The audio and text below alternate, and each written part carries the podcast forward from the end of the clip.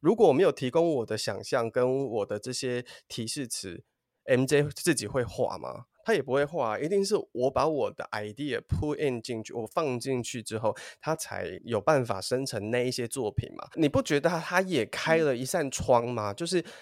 如果我今天我是真的不会画画的人，但是透过这一个，他可以完成我想要画画的梦想啊。没有，你还是不会画画。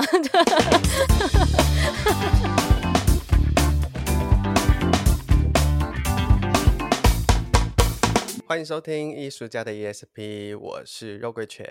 我是赵恒。你有没有发现，我们从小到大都特别热爱看漫画或是看动画？像爸爸妈妈都会说嘛，就是啊，这一节囡仔人的物件，只有小朋友才会喜欢看卡通啊、漫画啊。嗯。为什么我们都已经长大成人了，可是我们却还是会被动漫所吸引啊？我觉得。动画啊，漫画啊，创造了一个世界观吧，一个跟现实生活不同的世界观。在你心中留下最大的一部动漫是什么？啊，我想一下哦。我先我先分享我自己的好了，就是我在高中的时候啊，我就有无意间，真的是非常随机的，我就拿了一本漫画来看，它打开了我对这个运动的热爱跟好奇。然后那本叫做《哨声响起》，它是在描写高中生踢足球的故事。因为当我们讲到足球的漫画，我们一定会想到的是足球小将翼嘛，就是非常夸张的各种技 术啊，嗯、还有超人的能力啊。排球也是闪电十一人啊。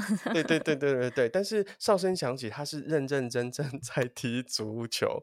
我的意思是说，他就是真的是在画比赛的过程，嗯，然后甚至是他还会旁边会有出现那个小框框，在告诉你说，在正式的足球比赛，然后它的规则应该是怎样怎样怎样，然后它的队形是怎样怎样怎样，他都会直接。画在旁边给你看，所以我觉得好像边在看故事的同时，你也在边学习怎么踢，然后它的规则是什么样子。嗯。其实也是那一套漫画让我开始看 FIFA。哦，就是让我每四年都会追一次世界杯足球赛，不然我，我基本上是一个运动笨蛋，就是我对于什么运动都一窍不通的人。但是唯独足球是我每四年一定会追的。我是电视儿童，我从小就是看那个卡通长大，这样什么卡通频道啊、迪士尼啊，以前的那个卡通尺度都应该说那个台词的尺度都蛮大的，欸。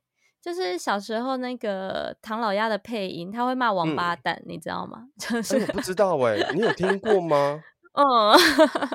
以前还有那个南方公园，然后南方公园就专门在做讽刺漫画，然后他他的那个尺度拉扯的非常的极限，非常的宽。嗯，嗯，但那个的确就是给成人看的啦。是，就那个时代的卡通吗？嗯，就会培养出幽默感。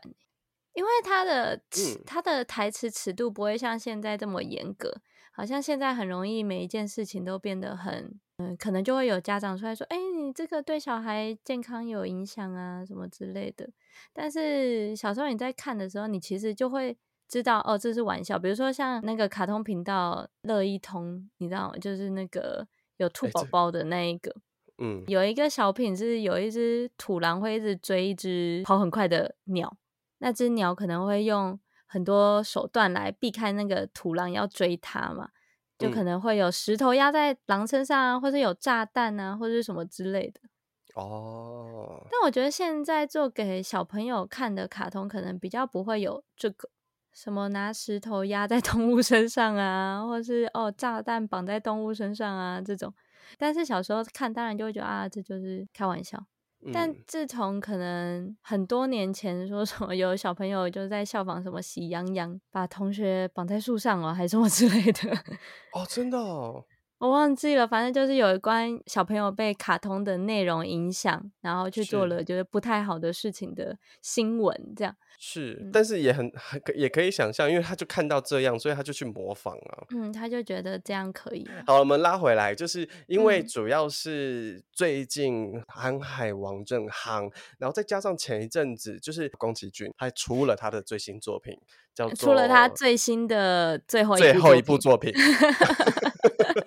然后叫做你想要过什么样的人生，所以就引发了我们这次在想说，在每一个人的心中，在你的心中留下的那一部动画或是动漫或是漫画会是什么？然后我跟赵恒聊一聊，聊一聊，我就我们就发现我们有一个共同很喜欢的一部作品，那一个导演叫做细田守。那讲到细选手，不知道现在如果你有在看动画的人，你应该很快已经心中有几部作品跳出来了。那今天要跟大家分享的是《夏日大作战》。耶！虽然暑假结束了，但每到夏天呢，我就会很想看《夏日大作战》。就是他，他刻画的世界观就是很绚烂。他是细田守二零零九年的第二篇长篇的动画电影，然后他的整个故事大概是这样子，他就在讲说有一个数学很好的高中男生叫做小鸡进二，他有一天呢在社团里面跟同学打电脑的时候，他们的学姐就突然闯进来，就问他问他们说，你们有没有人想要打工？小鸡进二他就。跟着学姐一起去了呃上野嘛，反正反正就是回了，嗯、回老家，回回了老家。然后他回了老家才知道说学姐是一个超级大家族，然后曾祖母要过生日，嗯、所以她要带一个假男友回去跟她的曾祖母说她已经有男朋友，而且是未来结婚的对象，所以她就是要这个学弟。陪他去演这一出戏，这样子，这样讲起来好像很现实。没有，他的画风非常的清晰，就是一个青春的喜剧。他的画 风很高中那种很青春，然后色彩都是很 很粉色、很缤纷的那种色彩。嗯嗯嗯嗯，真的就是对夏天的想象，就在那一部电影里面。是，这个是现实的社会环境背景嘛？但是它还有另外一个世界是。网络的虚拟世界，刚刚有说，就是那个男生小西进二，他数学非常好，然后他们都很投入在电脑世界里面，然后在那个故事里面设定了一个虚拟的社交平台，叫做 OZ OZ，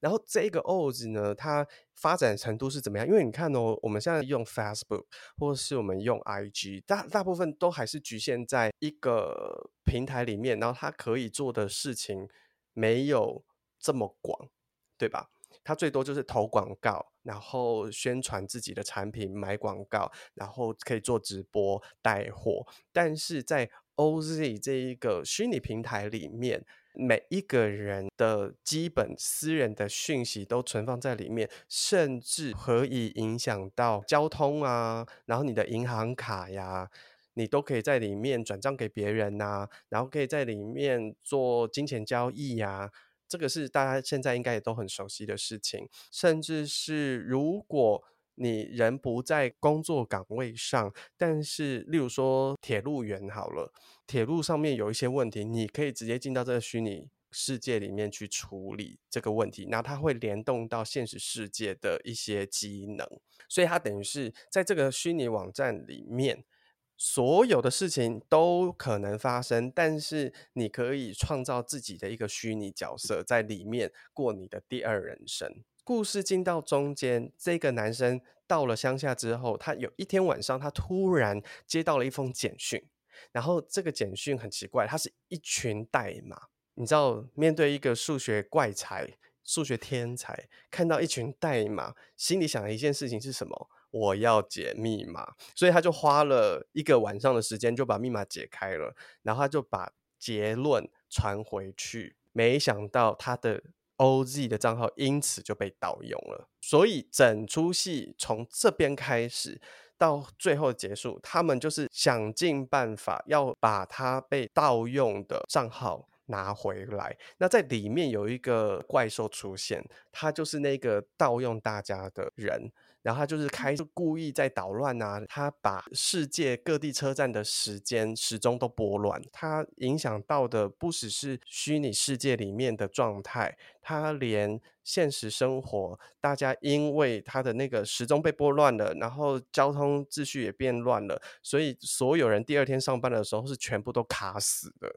嗯嗯，他们最后追追追追追。追到后面才发现，这个里面这个他们本来以为是某一个真实的角色控制，然后在捣乱嘛，然后没想到这一个是一个 AI 声仿技术，它没有任何的人性，它唯一的乐趣就是学习，然后跟实际的模仿跟操作，甚至导致他去透过虚拟网络的设定更改。呃，地球上面的一颗卫星轨道，让它直接往地球上坠下来，所以整出戏就最后变成是一群大家族在拯救地球、拯救人类世界的故事。哦、还有网络上面的人啦，哦，对，还有网络上面的人。然后我觉得这里面有提到一个对我来说很值得拿出来聊一聊的东西是。这个 AI 的深度学习技术失控这件事情，你看那时候是二零零九年，其实一直都有很多的作品跟电影在讨论 AI，嗯嗯，但是呢，有没有发现来到二零二二年、二三年的现在，其实我们已经在跟 AI 相处。嗯，对啊，对，例如说成长型 AI 就 ChatGPT 嘛，对，你喂资料给他，他就是丰富他的资料这样。是，但是 ChatGPT 它现在有升级版，但是你就是要付费去使用它，不然你现在在用免费版本，嗯、它的所有的网络资料就是从二零二一年以前的，他没有二零二一年之后的资料，所以他他的学习就只会在二零二一年之前。哦。我不知道大家有没有用过那个 ChatGPT 做任何的事情，我大概使用它有两种方式，第一个叫做翻译。我觉得它翻译真翻的字让我觉得很方便，嗯、至少比 Google 好。Google 我真的是想说他，他他什么时候才要学习啊？而且 ChatGPT 的翻译，你可以要求它。像我有一次在翻，因为我懒惰自己看了，所以我就把英文的剧本丢上去，然后我就请他翻译。然后我就跟他讲，这是一个剧本，所以请你在翻译的时候尽量口语化。嗯，他就真的给我很口语化的东西。因为第一次翻的时候是很像翻译文字，嗯，但是他第二次再 run 过一遍了以后，就真的很像人在说话的语气，口语化。嗯，对，而且也可以帮他加情绪、加角色嘛，就是对，你可以设定他的情绪跟角色。对。然后也有些人会把它拿来写计划书啊，或是帮忙做资料的调查。那我觉得在这一块是，嗯、我不得不说，真的是蛮方便的啦，就是，真的非常方便。那你有没有用过其他 AI 的产品？只有可能那个 AI 算图出来的时候有玩过，但现在也是蛮多，就是 AI 辅助的工具吧，比如说像去背的功能的啊。或是超好用，嗯，就不用再像以前一样，就是一个一个锚点加，或是一个面积一个面积图，这样就省下很多时间。而且算图软体也是很有趣，嗯，因为大家最常讲的是那个 MJ 嘛，其实还有另外一个我最近发现的，嗯，它叫做 Leonardo AI，里奥纳多，没错，它提供了非常多的样板跟模板，你可以去仿造。哦、oh.，如果大家有在玩那个算图的话，那在 Midjourney 就是那个 MJ，你基本上就是要输入很多的指令，就例如说我需要一只猴子跟一只维尼熊，他们两个在打架，然后是在外太空的月球坑洞里面，就是你要给很明确的不同的指令，然后让 AI 去帮你把这张图画出来。嗯，嗯，但是在另外一个呃城市里面，它里面已经帮你建构了非常多不同人创作的模板。那个是有授权的吗？我跟你说，他们那个上面都是开放资源。你如果点到说，哎、欸，这个风格的图我好喜欢，你可以点，它会直接 open 它的指令给你，然后你可以。哦，那个是上面有人做过的，然后它上面有它保留的指令，这样。对。哦然后你就可以用那个去算你要的东西哦，就是增增减减啊，这样。对，那说到这件事情啊，嗯，就是最近跟去年很红的一个例子，就是美国的一个画画比赛嘛，然后就有一个作者，他透过就是 MJ 这一个程式，然后算了一张图，然后就去参加那个绘画比赛咯，然后好死不死他还给他得了冠军哦。嗯，那透过 AI 的艺术创作算是艺术创作吗？他觉得 N J 画出来的画就是他画出来的，这样。应该对啊，理所当然应该是这样子吧。就是我我反正我就用这个画的啊，那是这是我的心血啊，我可能下指令下了五百多次，我算出来这个东西，这难道不是我的作品吗？我也花了我的时间成本，而且我也去细细的微调，找到我最好的那个呈现作品，我也微调了好几次我的指令啊。我举例给你听，有人想委托你写一本剧本，嗯，然后他有告诉你，就是他要想要什么样的内容，然后每一个角色要有什么样的个性，对，然后。大概什么样的故事情节？这样是最后你写出来了，给他了，然后你们就是工作了可能一整年，嗯，然后最后他拿去投比赛，然后说这是他写的。如果我的学习跟认识没有错的话，嗯，我落笔完成这个作品，不管是我们讨论过里面的细节，只要我我写出来之后，我就享有这个作品的著作人格权，勉强可以算是共同创作者。没错啊，所以你觉得那一个得得主，他觉得他跟 MJ 是共同创作者，即使他只是提供了他的概念，这样。哎，如果没有我的概念，你画得出来吗？如果我没有提供我的想象跟我的这些提示词，MJ 自己会画吗？他也不会画，一定是我把我的 idea put in 进去，我放进去之后，他才有办法生成那一些作品嘛。那只是我这一个大脑。嗯，我不会画画而已啊。当成工具当然是 OK 吧？你不觉得他也开了一扇窗吗？嗯。就是如果我今天我是真的不会画画的人，但是透过这一个，它可以完成我想要画画的梦想啊。没有，你还是不会画画。你想象你会画画的。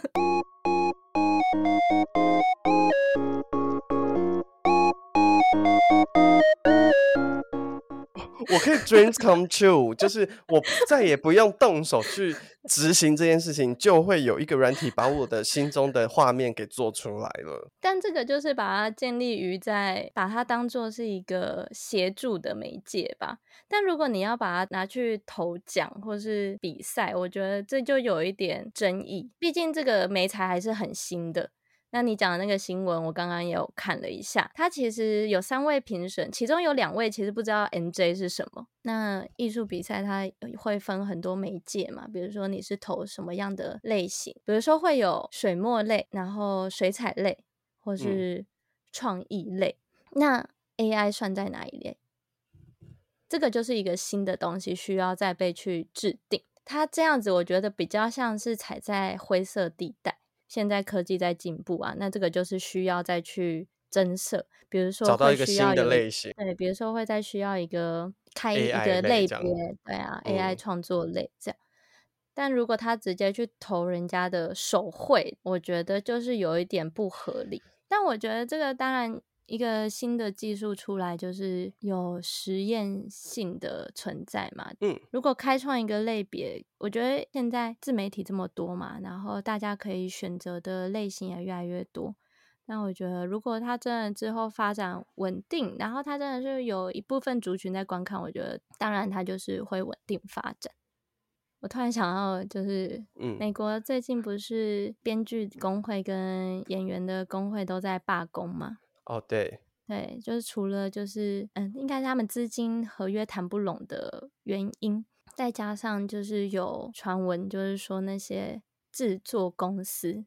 比如说 Netflix 啊、迪士尼啊，都是要用 AI 取代掉编剧跟演员。我觉得这个就不再是我们刚刚提到的那一小那一部分说哦，用 AI 去做发展，而是他们想要用 AI 去取代掉这些原本对他们来讲这个是更花钱的部分嘛。我用 AI 就比较省钱嘛，因为如果我请演员，比如说一季十二集，然后我可能就要请你十二十二集来拍，但我现在只要请你一天。嗯我帮你做个三 D 扫描，你之后就不用再来了，因为我就会把你的资料就是丢给 AI，然后就可以有你的档案、你的资料、你的模，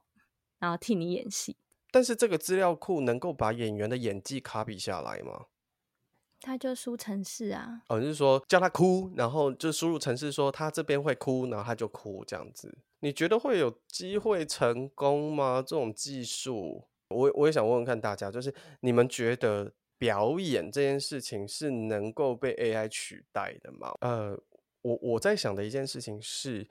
我们看到的舞台上的所有呈现，演员在舞台上的表演，都是最后他们表达出来的东西嘛，对不对？嗯、那他们怎么从拿到剧本，走到最后站在舞台上演给你看，这个过程它是需要演员的创造，而这个创造的过程，你觉得它是有可能被学习的吗？因为你你会发现哦，尤其是在舞台剧，或者是你去看很多的那种电影的幕后花絮里面，嗯，很多经典的电影名场面都是演员不小心在当场失误了，NG 了，但是大家都没卡，然后反而那个 NG 比原本设定的更好。有一些是这种临时突发状况，嗯，然后有一些是演员自己的生命经验赋予了。角色不同的诠释跟很新颖的呃表现方式，那你觉得这种透过生命当中淬炼萃取出来的这种表演，能够被 AI 学习跟复制吗？嗯，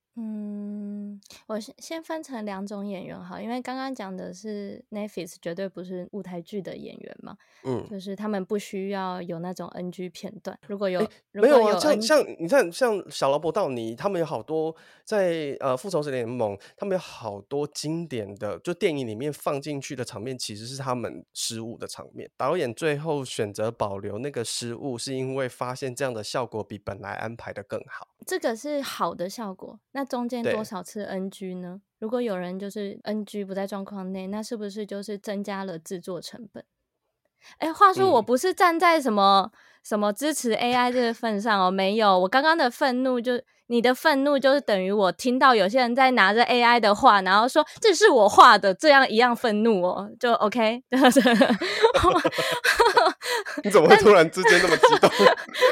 想说，我不是什么站在那个 AI 好棒棒这种，就是 AI 不错，nice，就是也是有一些艺术家们他们会画完图之后进 AI 修正，但就是我觉得这个使用是合理而且可以理解的。然后毕竟它就像。有原图进去修正，那个原图是他制作的嘛？是。从零到有这件事，如果只是输入几个指令的事情，对我来讲，真的就是你就是在委托一个另一个设计师或是另一个艺术家而已。因为像我们在学习创作的过程中，其实有一件事情是一直一直在被练习，但它并不是什么正式的课堂，就是找 reference，嗯哼，找参考资料，这些东西就会变成你的养分，在你创作的时候，就是。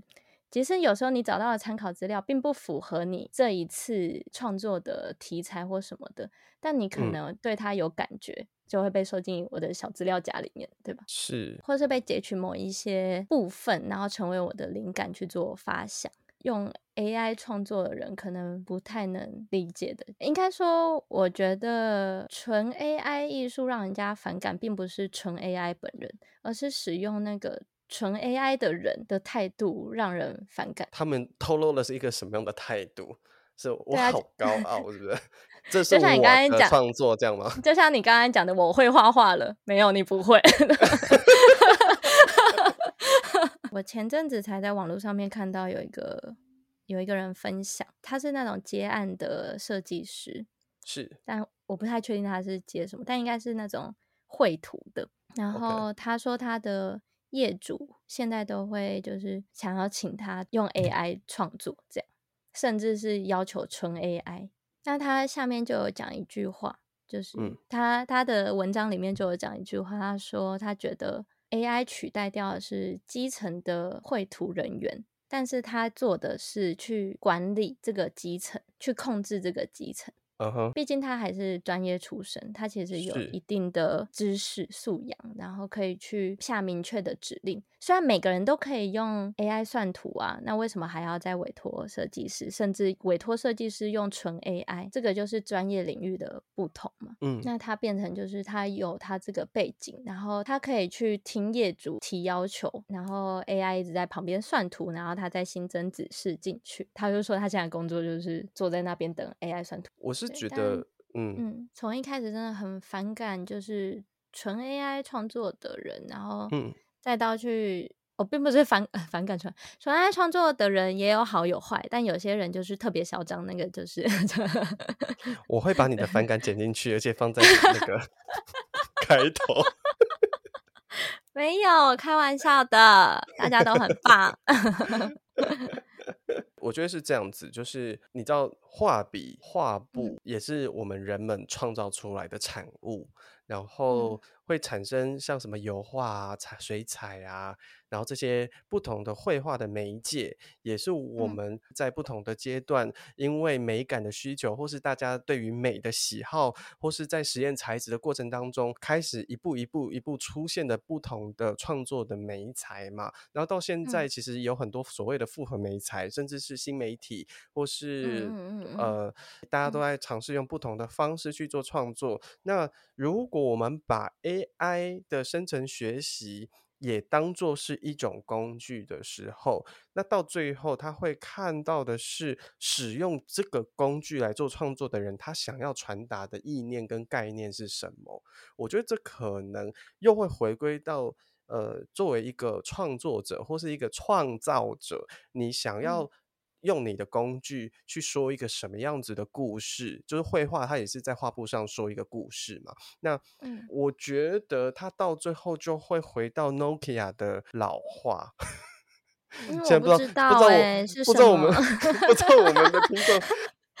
有没有人使用过 Nokia 手机？就是就是智障型手机的时候，最大的一个北欧品牌叫 Nokia，然后它的广告 slogan 真的非常的经典，叫做。科技始终来自于人性，也是我们的需求创造了 AI，我们的需求创造了不同科技的进步。我们会不会被科技反噬？有可能，大家去看奥本海默就知道。然后。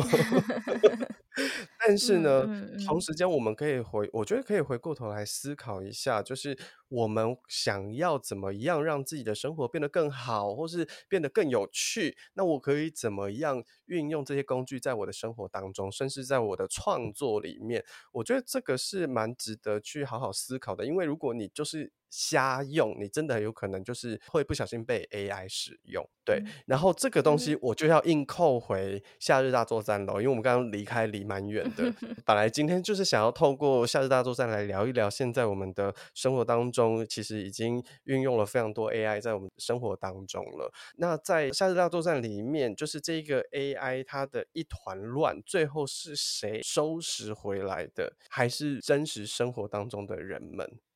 就是你误用的，让它开始失控的是我们人类，但是最后它造成一团乱，甚至差点要造成世界毁灭。解铃还须系铃人，最后你得要完结这件事情，要收拾这件事情，你还是要回到创造出它来的使用者，就是我们本人。工具本身就是没有情感的嘛，那它。嗯如何被使用，如何被呈现，都是使用者的意念嘛。是，有些人可以就是将它当一个辅助工具，使自己的作品变得更好。我觉得这样很好啊，它就是有提升你自己的工作效率，或是工作品质，或是作品的品质。但是有些人使用的方式，如果心态上不是太好的话，嗯、或是因此而瞧不起专业，或是觉得啊、哦、这个产业就没有必要，那真的，哎呀，这个世界上瞧不起专业的人太多了啦。嗯，我真的是哈，需要一个。使用 AI 的人去瞧不起专业，但就是能少一个就少一个嘛，拜托。好，我们今天第一是想跟大家推荐我们都很喜欢的一个呃作品，叫做《夏日大作战》，然后它是细田守导演的作品。因为细田守导演他在创作这个作品的时候，他刚好结婚，然后他就刚好他的太太就是身处在一个大家庭的环境里面，所以这引发了他的灵感去做这一个。故事的创作，但是我觉得很有趣的地方是，它里面提到了 AI 的失控。我也想说，诶，这几年我们真的进到了 AI 生活里，就是 AI 在我们的生活各处，所以我也想特地从这个点切出来来聊一聊。我们现在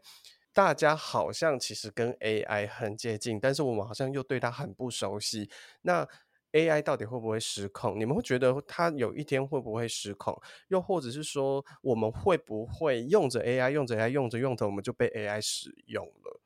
不知道大家有什么样子对于 AI 在我们生活当中的运用有什么样的想法，或是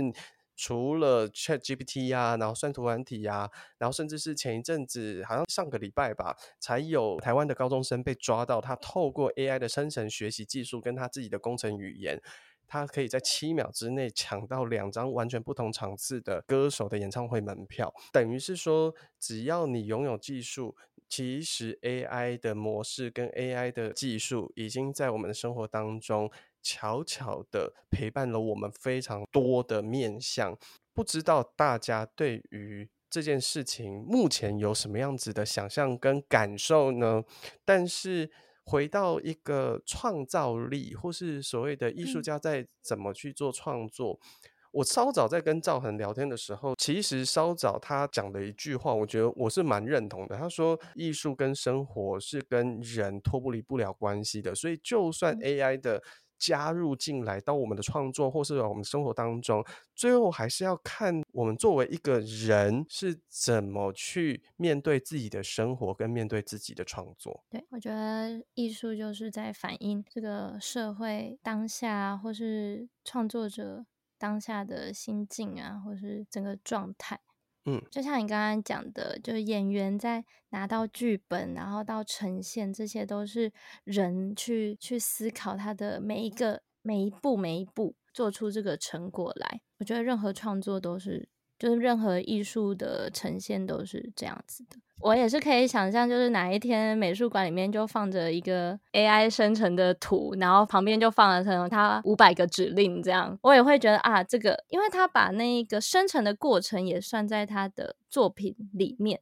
我就会觉得这是一个符合现代的一个作品，蛮符合现代的一个艺术作品的呈现这样。科技一直在进步，但是我们总是会在心里留下一些东西，包含如果你去看《夏日大作战》，它到最后要聊的都还是我们在不同的虚拟世界里面，我们还是要得要回到现实生活当中，嗯、你身边的家人才是最重要的。这是整个《夏日大作战》其实在试图讨论的事情。在你的生活当中，你有没有那种被科技使用或是 AI 使用的感受过呢？欢迎你来跟我们分享，然后也可以来到我们的 Facebook 粉丝专业 IG 上面留言，然后也可以直接在 Firstory 上面留言，我们都可以看得到。所以我们这一集就到这里哦，那就下一集再见，拜拜。好，大家拜拜。